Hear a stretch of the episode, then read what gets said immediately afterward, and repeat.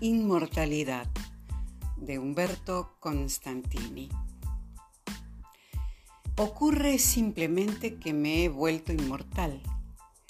Los colectivos me respetan, se inclinan ante mí, me lamen los zapatos como perros falderos. Ocurre simplemente que no me muero más. No hay angina que valga no hay tifus, ni cornisa, ni guerra, ni espingarda, ni cáncer, ni cuchillo, ni diluvio, ni fiebre de Junín, ni vigilantes. Estoy del otro lado. Simplemente estoy del otro lado. De este lado, totalmente inmortal.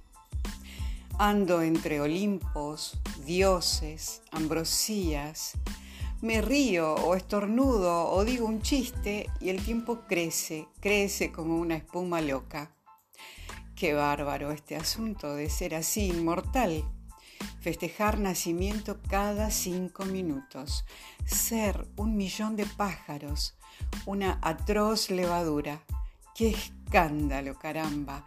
Este enjambre de vida.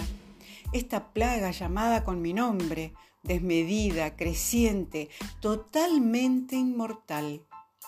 Yo tuve, claro, gripes, miedos, presupuestos, jefes idiotas, pesadez de estómago, nostalgias, soledades, mala suerte.